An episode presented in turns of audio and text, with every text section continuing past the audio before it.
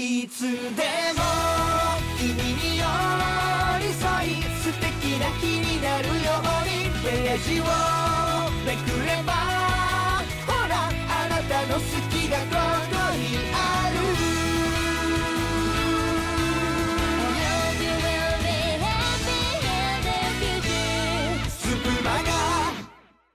毎日夜7時頃に日替わりでお届けする総合エンターテインメント番組スプマガ。本日は私、カルマのレディオストリートをお届けします。よろしくお願いします。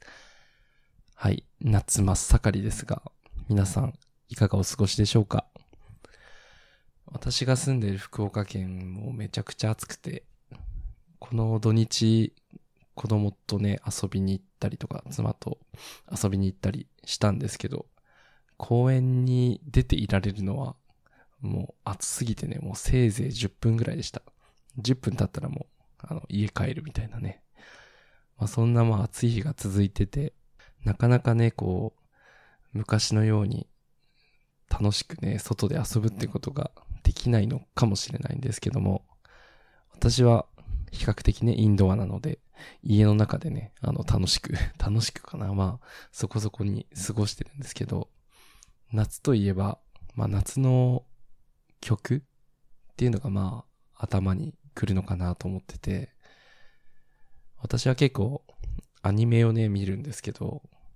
今年この夏をテーマにするのにもってこいの曲が出ていて、それをちょっと、その話をちょっとしたいなと思います。これを聞きのあなたは、あの、呪術回戦の2期って見てますかね？北に達也の青の住みかっていう曲が使われてるんです。あの、まあ、聞いてもらったらわかるんですけど、こう、夏をね、意識した、こう、爽やかな音で。私はこの、今後、まあ、長い人生ですけど、この曲を聴くたびに、こう、夏を毎回思い出すんだろうなと思って、私の好きな夏ソングの一つにね、今年、こう、見事に加わりました。ちなみに昨年入ったのは、ソニーボーイっていうあのアニメで、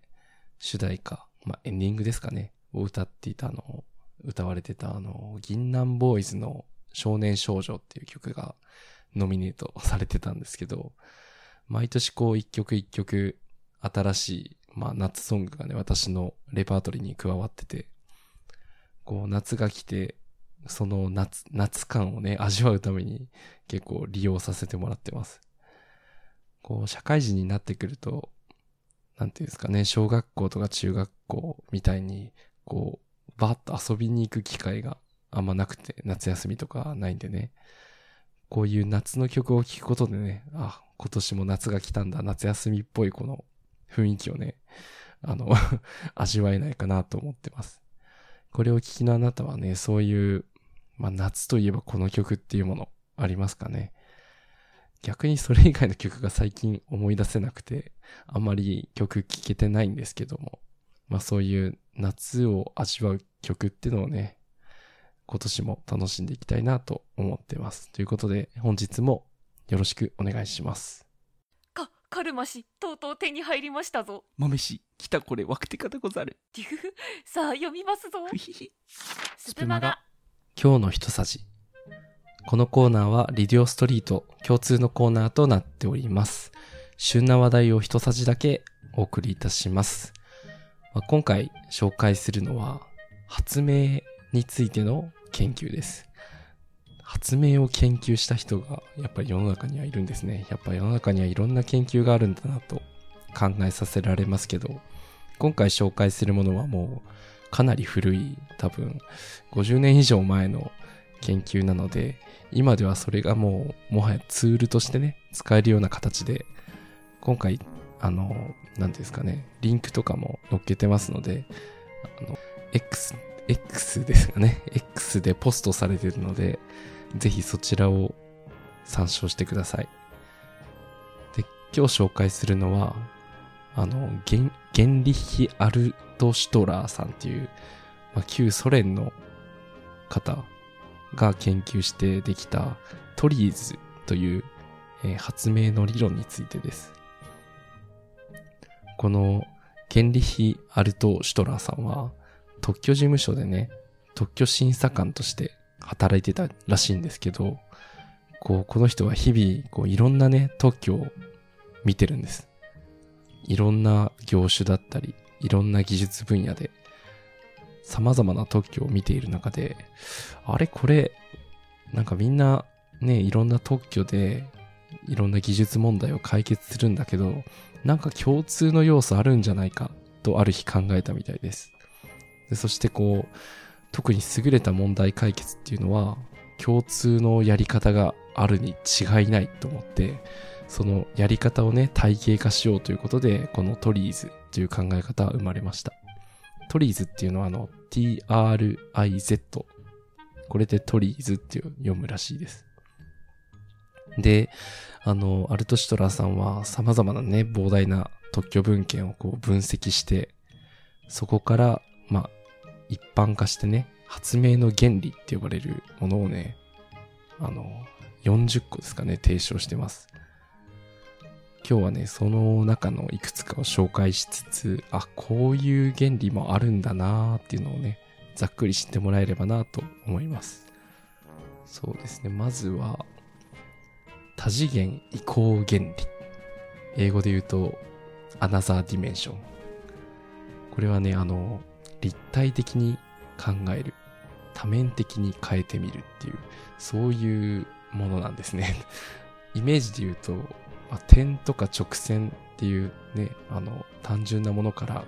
2次元、3次元とこう、自由度を増やすっていう考え方みたいです。これによってこの、なんていうんですかね、逆転の発想みたいなものが生まれたりして、あの、いいみたいです。いくつかね、例を紹介しますね。これ、あ、なるほどなって思うのかもしれないですけど、例えば、あの、立体駐車場ですね。これ当たり前のようにあるんですけど、駐車場って基本は平面でね、あの、あるんですけど、それを立体的に配置することで、こう、あの、効率よく空間を使えるっていう。まあ、確かに、立体駐車場って、りなんていうんですかね、ディメンションをね、変えたものなんだなっていうのは、確かに、後になってわかると。これが、いろんなね、全然関係ない分野でも使える要素ってことらしいです。あとはそうですね、螺旋階段とかもそうですね。階段って直線でこう上がっていくものと思ってるんですけど、螺旋にすることでよりね、床面積を小さく利用できると。まあ、こんな、これがね、多次元移行原理っていう、まあその40個のうちの一つでした。その他は、そうですね、流体利用原理っていう、そういうのもあります。流体ですね。空気とか水とか油とかね、ゲルとか、そういうものを、あの、部品に置き換えて使ってみたらどうですかっていう、あの、原理なんですね。例えば、ホバークラフトとかありますよね。これ普通は固体でこう、何かの面に、まあ水面とかに接しているんですけど、そこを空気っていうね、流体に置き換えることで、あの、浮上すると。まあ、浮くことができるという。あとは、あの、靴底のインソールですね。インソール。これに、保冷剤とか、クッションとか、そういう液体ですね。ゲル、ゲルっていう、半固体の液体。これを入れることで衝撃を吸収できると。あるいはこう、冷やすことができる。これも流体利用の原理で、こう、便利になっていると。意外と世の中のものっていうのは、この40個の発明の原理から着想着想を得てるものが多くて、まあ、どっちかというと、解析した結果、この40個に行き着くみたいなことらしいんですけど、自分のその身の回りに当たり前にあるものっていうのは、こういう風にできてるんだなっていうのがわかります。私の場合、その、普段研究開発をしてるので、この考え方は結構お世話になってるというか、あ、なるほど、こういう発想の転換もあるのかっていうのを知った上でね、開発に取り組むことができるので、結構、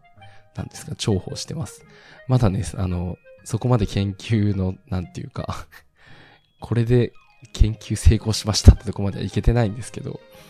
なんか、良くなる気はしてます。はい。あともう一個くらい紹介できたらいいですね。あとは、あ、これいいですね。逆転の発想の原理。まこれはなんか知らず知らずのうちに使ってる人も多いと言われてるんですけど、従来の発想と逆のことをあえてやってみる。これがね、革新的発想をもたらす考え方として、結構一般的、トリーズとしては一般的な原理らしいです。例えば、動く歩道ですね。確かに、これ逆転の発想ですよね。なんか人が歩くんじゃなくて、道が動けばいいじゃんっていう。確かにと。あとは逆さ傘ですね。逆さ傘。傘が逆さまに閉じられるやつ。傘って普通持ってる手前側にこう閉まると思うんですけど、それを逆側に閉じちゃえっていう。これも普通に売られてるやつですよね。こうすることでこう車とかにね、雨の日入るときに手前にこう折りたたまれて自分が濡れちゃうみたいなことがなくなったりとか、周りの人を濡らさなかったりっていうそういうメリットがあるので、これも逆転の発想なのかなと。結構こう見ると、ね、世の中の発明というか、ものっていうのは、なんていうんですかね、こういう原理に基づいてるんだなっていうのが分かって面白いですよね。まあそんなこんなで今日は、まあ、発明の理論ということで、トリーズっていうものを紹介させてもらいました。これはなんか、技術的なことだけじゃなくて、なんとなく、そのスプーンをはじめとするこういう活動にもね、なんか影響があるんじゃないか、ヒントになるんじゃないかと考えてますので、これを聞きのあなたはね、ぜひ気になりましたら、トリーズ調べてみてください。意外とこう文献が、文献というかネット検索しててもあんまり出てこないというか、YouTube とかでね、軽く検索してみるんですけど、全然出てこないんですよね。なんか、英語で説明してるのはあるんですけど。まあ、そういうものもあるよと考えてもらって、どこかでね、あなたの役に立てばいいなと思っております。ということで、以上、今日の人たちのコーナーでした。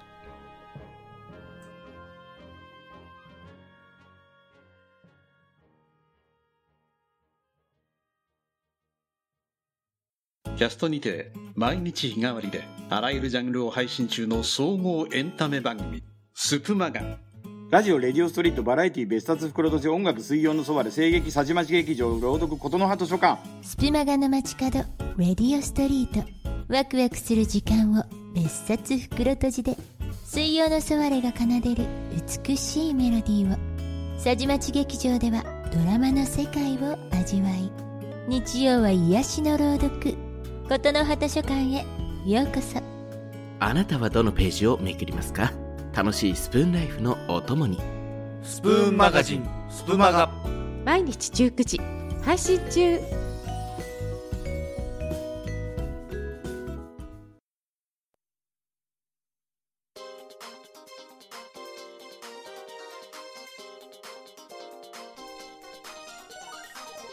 はい。ということで、いかがでしたでしょうか？本日のレディオストリートもここまでです。まあ最近のちょっとした話なんですけど、あの、娘が、2歳の娘が自分でね、パズルを完成させることができて、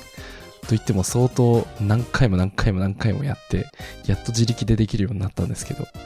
もう自分で分解して、パズル完成させたらどうやみたいな顔して寄ってくるんです。もうこれが可愛くてしょうがないなっていうことで軽く自慢させてもらいました。すいません。いや、2歳でパズルってできるんですね。なんか子供ってすげえなと思いながら過ごしております。ということでね、えー本日も聞いていただきましてありがとうございました。たくさんのコメント、ギフト、ハートありがとうございます。明日は別冊袋とじです。お楽しみに。お相手はレディオストリートからカルマでした。バイバイ。